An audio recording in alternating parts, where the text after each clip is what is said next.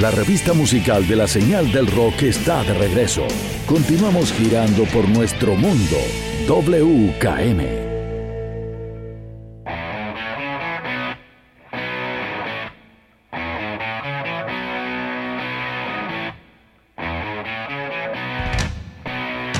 Esa es la batería de Neil Peart.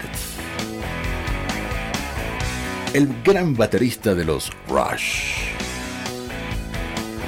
Tristemente dejó un gran vacío en la comunidad rockera el 7 de enero del 2020. Fue un músico canadiense conocido principalmente por ser el baterista y letrista de la banda Rush. Entró a formar parte de los Rush en julio de 1974, luego de audicionar para el bajista y cantante Gary Lee y el guitarrista Alex Lifeson. Ellos necesitaban urgentemente un baterista para reemplazar a John Brodsey, quien abandonó los Rush cuando faltaban apenas dos semanas para comenzar la gira promocional de aquel álbum debut en los Estados Unidos. No hay mal que por bien no venga, dice el dicho. Y ahí llegaba Neil Peart, a cambiar toda la historia de los Rush. En sus inicios, el estilo interpretativo de Neil Peart estaba profundamente arraigado con el hard rock, obteniendo la mayor parte de su inspiración de grandes bateristas como Kid Moon y John Bonham, quienes marcaron la vanguardia en la escena británica del llamado hard rock de finales de los 60. Con el paso de los años, absorbió asimismo influencia de otros grandes músicos del jazz, del propio rock and roll. En términos musicales, Neil Peart recibió infinidad de reconocimientos.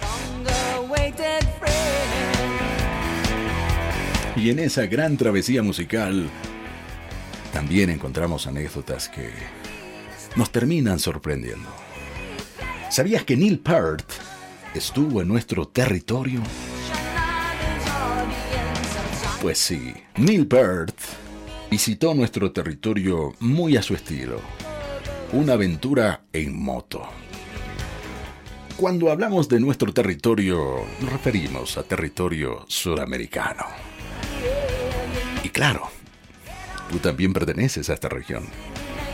El baterista de Rush recorrió 5.000 kilómetros entre Río de Janeiro y Santiago de Chile, entre medio de los recitales que su banda tuvo en esta parte del mundo.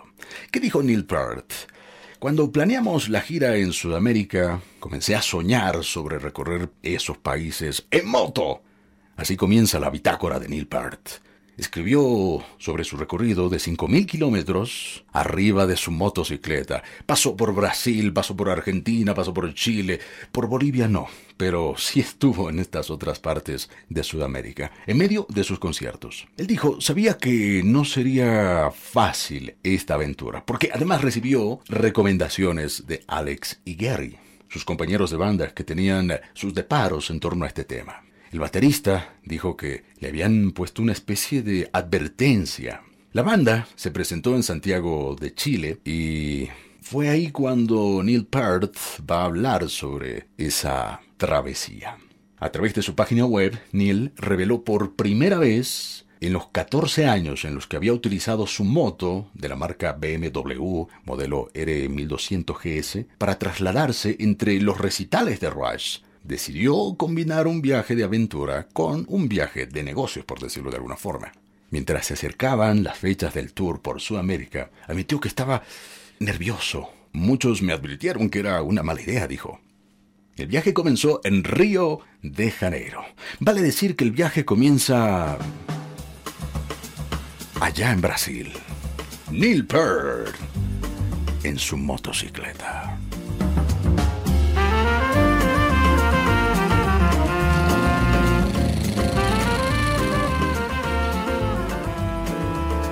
Entre ese concierto y el de Buenos Aires tenía entre cuatro y cinco días.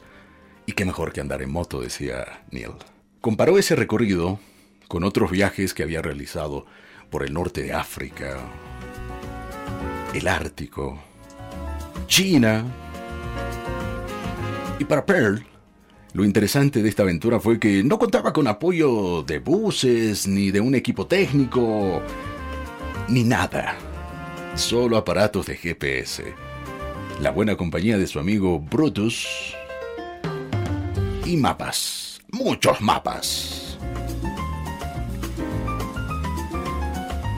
El baterista comentó que en el primer día de su viaje por la zona de Campiñas, en Sao Paulo, debió pagar algo que no se imaginaba, 15 peajes en un solo día. El baterista Rush solía viajar por carreteras poco transitadas, caminos rurales, y esta vez hizo exactamente lo mismo. Claro, ya tenía cierto recorrido, cierta experiencia. A poco andar, lo que tanto temía Neil Peart se hizo realidad. Cuando la unidad de GPS se arruinó tras pasar un pueblo perdido, esto por Curitiba, en el segundo día del recorrido. Neil Peart intentó guiarse por el río Uruguay, pero terminaron durmiendo en un pueblo en ese lugar sureño de Brasil. Comprendimos lo perdido que estábamos, dijo. Tristemente, había algo de temor, pero también estaba el aire de aventura. Al día siguiente consiguieron una balsa para cruzar el río. Aunque también volvieron a perderse, aunque no lo creas. Ya que ningún camino tenía señaléticas. Fue milagroso salir de ahí, dijo Neil Peart. Tanto como el milagro del rescate de los 33 mineros chilenos que el baterista vio por televisión mientras hacía aduana en el Paso San Borja entre Brasil y Argentina. Por un rato miramos el rescate a través de un monitor de un televisor. Era un oficial argentino, dice Neil Peart. Y a continuación, en tono mucho más reflexivo, se preguntó cuántos mineros fallecían en Chile o en cualquier otra parte del mundo. Y ahí cuando vio una luz al final del túnel, según el propio Neil Peart. ¿Cuántas cosas pasan en la vida de los seres humanos? Se preguntaba. Cuando llega a la Argentina, pues las cosas simplemente cambian. En su tiempo libre caminó por la avenida 9 de Julio y se lamentó de que el concierto no fuera en el estadio de River Plate. De todos modos, calificó a la audiencia trasandina, a la audiencia argentina, como entusiasta. Esas pocas personas, decía, en sentido figurado. 15.000 almas para ver a los Rush. Luego de esa entusiasta percepción de Neil Peart, finalmente emprende ese recorrido hacia Chile.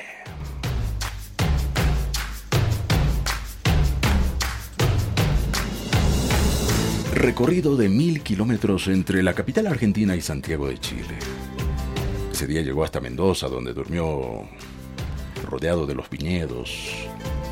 Y al día siguiente temprano cruzó el paso de los Libertadores, donde un integrante de la productora chilena le advirtió que la prensa había revelado que llegaría en moto al concierto de los Rush, allá en el Estado Nacional de Chile.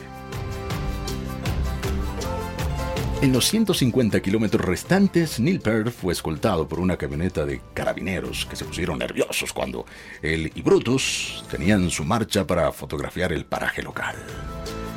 Piano, piano, le dijeron a, Neil Peart. Finalmente, cuenta Neil Peart. Sobrevivimos y terminamos nuestro trabajo. Quien también fue escoltado por dos motos de carabineros hasta el estadio. Ahí se va a encontrar con Alex Lifeson, Gary y en la prueba de sonido decidió que por primera vez en 36 años de giras, tomaría una foto desde su batería a la audiencia. Para que esa bitácora quede completa.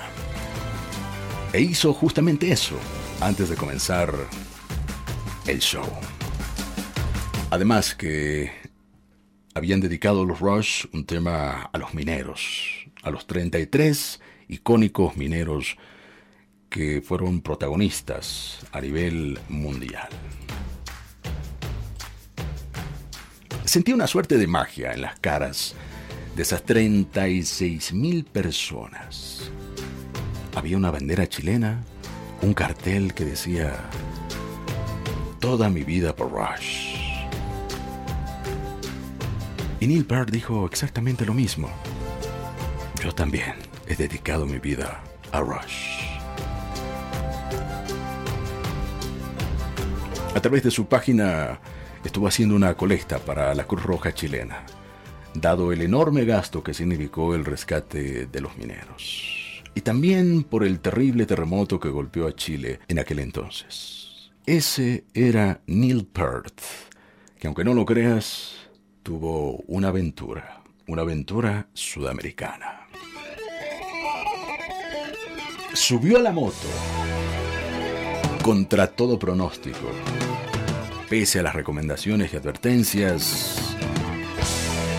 decidió ser libre. Estuvo en Brasil, estuvo en la Argentina, estuvo en Chile. Y por supuesto estará en el corazón de muchas personas que lo van a recordar como el gran ser humano y también como uno de los grandes bateristas en la historia del rock.